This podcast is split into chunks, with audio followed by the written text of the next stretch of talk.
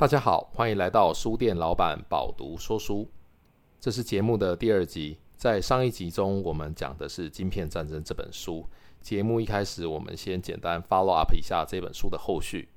上周呢，张忠谋先生在媒体所举办的与作者的对谈会上，补充了一些自己的想法。第一，他说呢，他希望是由他自己来写这本书。另外呢，他也提到书中有点太强调政府催生台积电的角色。他说，政府最初根本不想投资台积电，刚上市就想卖光光台积电的股票。所以，不同的人对于历史会有不一样的诠释。另外，历史的真相究竟是如何，也很难说。就像曹兴诚先生，他曾经也提过，其实他才是第一个提倡晶圆代工的人。有的时候，我们很难知道历史的真相。但重点是历史带给了我们什么样的形式，我们从中学到了什么？我想这才是更有意义的。接下来呢，我想要先回复一下听众朋友的来信。那第一位朋友呢，他来信告诉我说：“诶，恭喜书店老板的节目进到 Apple Podcast 的排行榜。”那这位朋友虽然我不认识你哦，但谢谢你对书店老板的关注。刚刚进去这个 Apple Podcast 看了一下，果然这个节目已经进到了这个书籍类排行榜的前十名。那接下来这个第二位听众呢，他的来信比较长一点，我念一下。谢谢书店老板分享《晶片战争》这么深厚的书。老实说，这个题材跟长度让我第一次要听的时候特别慎重挑选，非常有空的时间好好的聆听。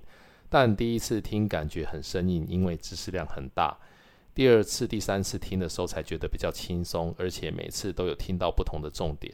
好，书店老板，感谢你听了这个节目这么多次哦。那因为《晶片战争》这本书的主题本来就比较硬一点，它比较严肃。那这个不好意思，我的节目让你听的压力这么大哦，还必须要慎重挑选聆听的时间这样子。那我觉得其实一次没有听懂没有关系，多听两次就好，因为干货总是需要时间消化。那这位这个听众呢，他同时也许愿。他说：“希望可以单周分享经理人等级的书籍，然后双周分享一般上班族等级的书籍。哦，那可能是晶片战争这个我们第一集分享太硬了哈。我谢谢这位朋友的建议。晶片战争虽然严肃，但我觉得经营人生跟经营一家公司其实差不多哈，所以希望还是能带给大家帮助。我觉得不只是经理人，呃，一般的上班族应该也可以从中得到一些什么。”那有想听的书呢，其实大家都可以来信给我哦，我的这个 email 就在资讯栏里。那我尽量满足大家的需求。啊，这位朋友呢有在提第三个，呃，我想要听听书店老板的看法。很多人觉得聆听知识节目或者收看付费课程可以取代书籍阅读，但是分享者主观的看法真的可以取代自己阅读思考后获得的心得吗？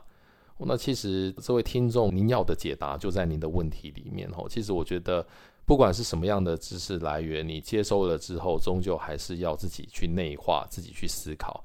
那这个思考后的心得不一定跟分享者主观的看法一致。我觉得不管最后结果如何，重要的是内化的思考的这个过程。那另外呢，我个人是比较偏向是以书籍阅读的方式来获取新知吼，因为。我们都有听到 Bill Gates，他每年都会分享他所阅读的书单，但是 Bill Gates 他不会去告诉你，他不会去跟你说我每年看了哪些付费的课程。所以我想，呃，对于这个很多人来讲，知识密集度还是以书籍比较高。就是我看书的时候，我其实可以一目十行，因为大家知道，你书阅读的越多的话，你阅读的速度越快。当你阅读的时候，你看书的时候，你其实可以快速的跳过你已经知道的部分。所以，呃，一本书呢，你其实是可以快速的、大量的阅读，去掌握到你想要获得的资讯哦。但是，我们看一些课程的话，其实就没有办法，因为有的时候我们看课程，你其实呃，它的知识密集度还是比较低一点，所以我们有时候就是很难一边看啊，一边快转啊，然后只挑自己想要看的部分哦。虽然说有些课程它也有类似章节这样子的规划，但是其实如果以资讯量来讲的话，还是阅读书籍是比较高的。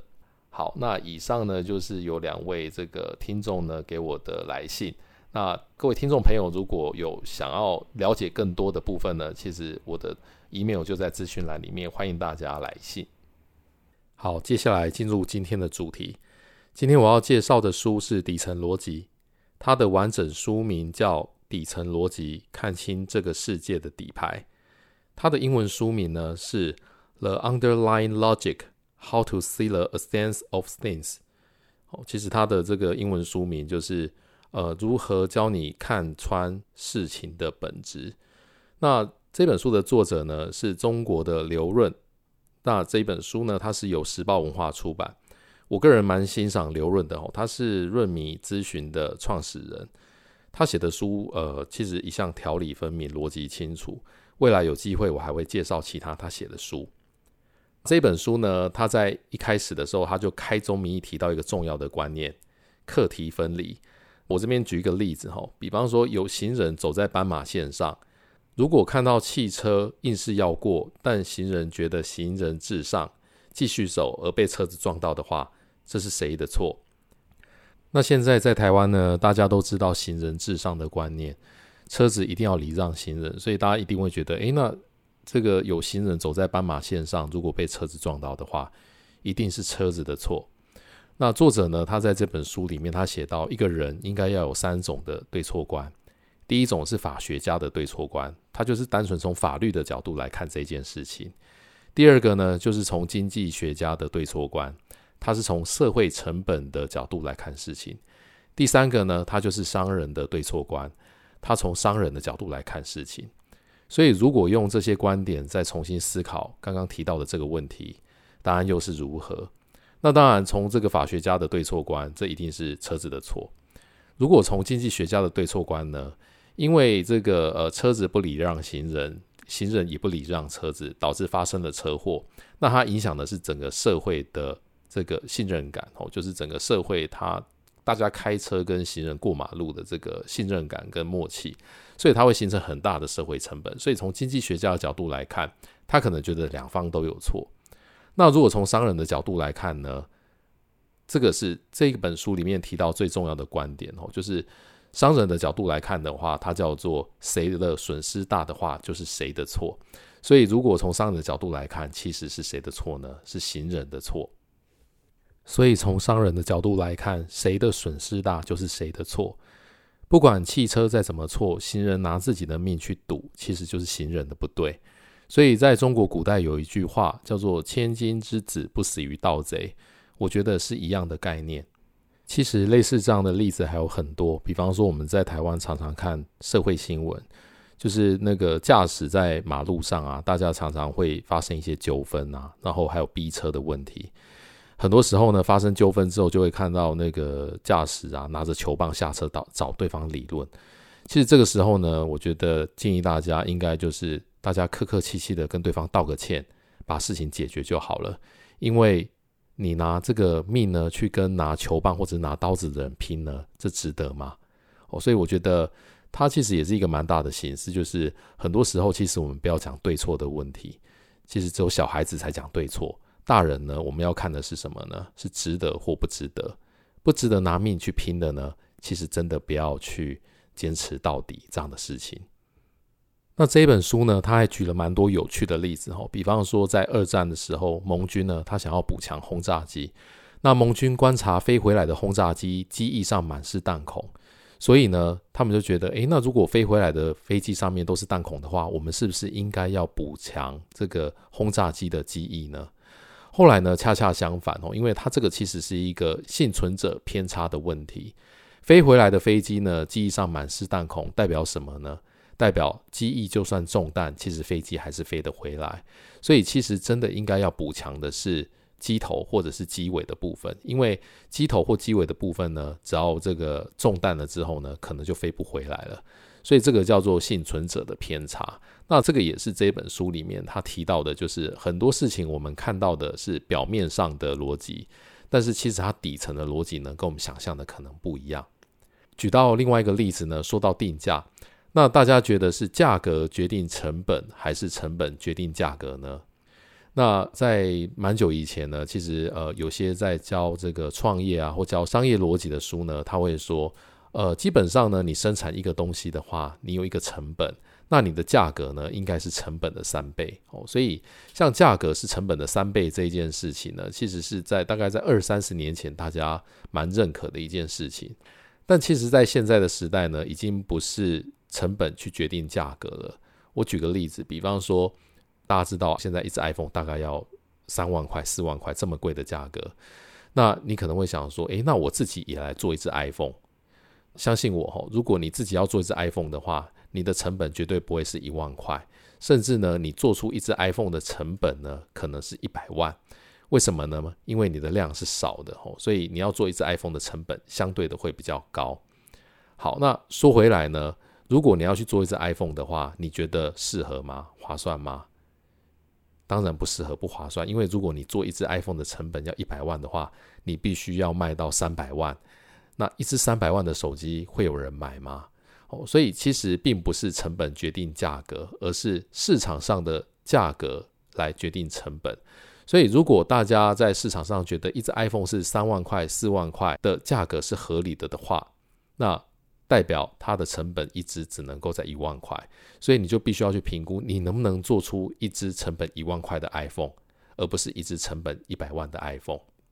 那在这本书，它里面也有提到，吼，在商业本质上面，其实这个我们常讲的有三种价值的决定方式，一种是功能上的价值，一个是体验上的价值，一种是个性化的价值。那作者他举例举得很好，比方说功能性的价值叫做什么？西瓜很甜，这个叫功能性。所以西瓜很甜，我一个西瓜卖你一百块，因为它够甜，这是它的功能性的叙述。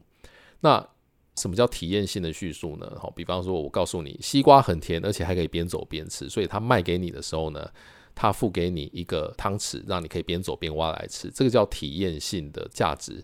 哦，所以你可能付了他一个汤匙，你可以让他边走边吃的话，你可能就可以卖一百五。那比这个体验更稀缺的，它叫做个性化。比方说呢，在情人节的时候，我给你一个爱心形状的西瓜，哦，让你可以送给情人。那也许这样子个性化的一个。爱心型的西瓜呢，你就可以卖到一个五百块，所以这个也是我们通常在做这个商业的时候呢，我们要提供给用户的到底是功能性还是体验还是个性化，那它可能就可以决定你商品的价格。接下来说到机会，那作者呢在这个书里面提到一个蛮有趣的例子哦，他问你说，如果现在有两个按钮，按下红色按钮可以拿走一百万美元。按下蓝色按钮，有一半的机会可以拿到一亿美元，但是有一半的机会你会什么都拿不到，你怎么选？好，所以我这边重复一下问题：红色按钮百分之百可以拿到一百万美元，蓝色按钮有一半的机会可以拿到一亿美元，但是有一半的机会你是一块钱都没有。那相信很多人呢可能会选择红色的按钮，为什么呢？因为大家可能会觉得二鸟在林不如一鸟在手。我按蓝色的按钮，我可能有一半的机会是一块钱都没有，但是我按下红色按钮，我起码一定可以拿到一百万美元。如果是以这个底层逻辑的角度来看这个问题的话，商人会怎么做呢？我觉得，呃，他在数学上呢有一个很简单的正确的计算方法，就是我们去计算期望值。所以，如果是以期望值的角度来看的话，你应该要选择的是蓝色按钮。为什么？因为一亿美元乘以一半的机会零点五，那它的期望值是五千万美元。好，那五千万美元一定是比一百万美元的这个期望值要来得高。所以，如果是从这个几率的角度来看的话，你应该要选择的是蓝色的按钮。那作者呢，在这本书里面，他又提到了商人会怎么做呢？因为如果你按了这个蓝色的按钮，你还是有一半的机会连一块钱都拿不到啊。所以商人呢，他就可能会找一个投资人，然后把这个按按钮的机会呢，以低于期望值五千万的美金的价格卖给他。所以，比方说，诶，我跟你说，我这边有一个机会，就是按这个按钮，你有一半的机会可以拿到一亿美元。那我卖你两千万美金，好不好？如果对方愿意的话呢，你其实你就可以有两千万美金可以入袋为安，绝对比拿下红色按钮。拿走一百万美金要来的好很多。那你会问说，那那个投资人呢？哦，那个投资人他其实是获得三千万美金的期望利润。哦，那甚至他最多呢，他可以赚得到七千万美金。所以对那个投资人来讲的话，他也许真的会愿意用两千万美金去跟你买这一个机会哦。所以我觉得这个是一个非常灵活的一个思考的方式。接着呢，这个作者在这本书里面呢，他说到了事业。他说，员工呢跟老板的关系，员工跟企业的关系，其实没有存在着谁需要对谁忠诚哦。要忠诚的其实不是对公司、对企业的忠诚，要忠诚的是共同的梦想、共同的诗和远方。所以他说，企业跟员工呢分成三种的关系，第一种叫做利益共同体，第二种叫做事业共同体，第三种呢叫做命运共同体。所以他举了一个很好的例子哦，他说，如果有一个员工啊，你跟他加薪百分之五十，他愿意做这件事情的话，那你们就是利益共同体。那如果有一个员工呢，你给他减薪百分之五十，但是你跟他说，事情只要做成的话，我给你五倍的报酬。如果员工愿意的话，那你们就已经是事业共同体了。那什么叫命运共同体呢？当你跟这个员工说，我要减你的薪水，减薪百分之五十，而且呢，我还希望你把五百万拿出来投资公司。如果我们把公司干成了，你可以获得五十倍的这个报酬。如果员工愿意的话，那员工跟老板之间呢，就是所谓的命运共同体。所以这个真的是一个非常有狼性的一个说法哦。那刘润呢，他也提到说，我觉得他提到一句话，我觉得讲的他蛮有道理的。他说。你希望你的员工深情凝视你，还是你们共同的远方？哦，那我相信，如果有在经营公司的这个听众呢，哦，你应该会觉得对这一句话非常的有感触。为什么呢？因为当你走进一家公司，你如果看到你的员工呢，都是深情凝视着你，希望老板呢赶快发奖金的话，那相信老板的压力应该是非常大的。所以呢，我觉得进一家公司呢，你千万不要期待你的员工把你当成偶像，一直看着你。其实你应该要告诉你的员工，我们一起凝视着远方，一起看着远方的目标，一起来努力。好，这本书呢，它也充满很多金句，金是黄金的金。例如呢，说到幽默，刘润连幽默感都能讲。他说，只有当你的智慧多到溢出的时候，才有幽默感。幽默是溢出的智慧。他这个“溢”呢是洋溢的“溢”，哦，所以他说幽默是溢出的智慧，因为只有他对他谈论的话题举重若轻，只动用百分之二十的 CPU 就能给你讲清楚的时候，他才有余力炫耀他的幽默感。哦，大家是不是觉得他的话说得很好呢？好，最后我们来一个练习题，在上一集的节目中呢，我们讲的是晶片战争。这本书里面呢，他曾经提到创新者的两难。那大家最近应该知道一个很夯的话题，就是微软的 OpenAI 跟 ChatGPT 的发展呢，在现在所谓 AI 的发展上面，它是领先这个 Google 的。哦，那 Google 它反而是落后的。那 Google 的说法是呢，其实它一直都有在发展 AI 的技术，只是呢，他觉得 AI 呃对他们来说现在相对还没有成熟，所以他们没有推到市场上面。但是现在在市场上呢，大家一般认定呢，微软的 AI 技术是比 Google 好的。那提到这个创新者的两难呢，其实微软呢，它之前也雄霸了 PC 跟 Office 的市场哦，一直到现在。那我们在上一集里面提到，其实像微软这样的公司呢，它有资金、有技术、有人才，但是呢，它为什么还是错过了智慧型手机的市场？那也有可能，但是有可能他那个时候呢，他在雄霸 PC 跟 Office 市场的时候呢，他看错了这个智慧型手机市场的崛起，所以后来他就算推了这个所谓 Windows Mobile 的这个作业系统，然后想要推出微软的智慧型手机呢，最后还是以失败告终，因为他已经错过了那个智慧型手机崛起的时代。那当然呢，Google 是后起之秀吼，他在这个。呃，网络的时代，它从掌握了搜寻广告跟云端的技术以外，它有非常好的这个呃广告系统呢，增加它非常多的收入。那甚至它后来也掌握了这个行动智慧型手机市场的半边天。Android 系统呢也是 Google 的。那为什么现在大家普遍认知在 AI 的发展上面，它却落后给微软呢？那我们从这个底层逻辑这本书学到的，我们其实可以试着来剖析一下为什么 Google。会落入这个创新的两难。从我的角度来看呢，呃，就算 Google 它讲的不是场面话，他们的确有在发展 AI，但是我相信 Google 它在发展 AI 的时候，它应该是非常的为难的。原因是因为 Google 它主要的这个呃收入来源呢，其中有一大部分是搜寻引擎的广告。那 AI 如果发展的很好的话，大家呢其实可能就会减少搜寻引擎的使用。为什么呢？因为大家应该有用过 ChatGPT，基本上我们我们问他什么问题呢，他都可以回答你一个百分之八九十精准的答案。当有 ChatGPT 这样的技术的时候呢，你其实就会减少搜寻引擎的使用率。只要减少了搜寻引擎使用率的话呢，其实 Google 它很多机会就收不到这个搜寻引擎的相关的这个广告的这个收入。所以对 Google 来讲，它当然不乐见类似像 ChatGPT 这样子的技术呢发展得很好，因为基本上它只要发展得很好的话。就算他自己有这个技术，他都会让他自己在搜寻结果广告上面的收入有非常大的影响。所以，我想这个是一个创新的两难。对于 Google 来讲呢，他自己有这样的技术的话，他可能都不会用力去推，因为用力去推的话，它就变成左手打右手的局面。相反的，对于微软来说，微软它本来在搜寻引擎的收入就非常的低，所以这个对微软来说是一个非常好的机会。它有机会可以一举颠覆 Google 的搜寻广告帝国，所以现在对微软来说呢，是有一个非常好的机会，在这个呃网际网络时代呢，呃有机会可以回过头来扳倒这个 Google。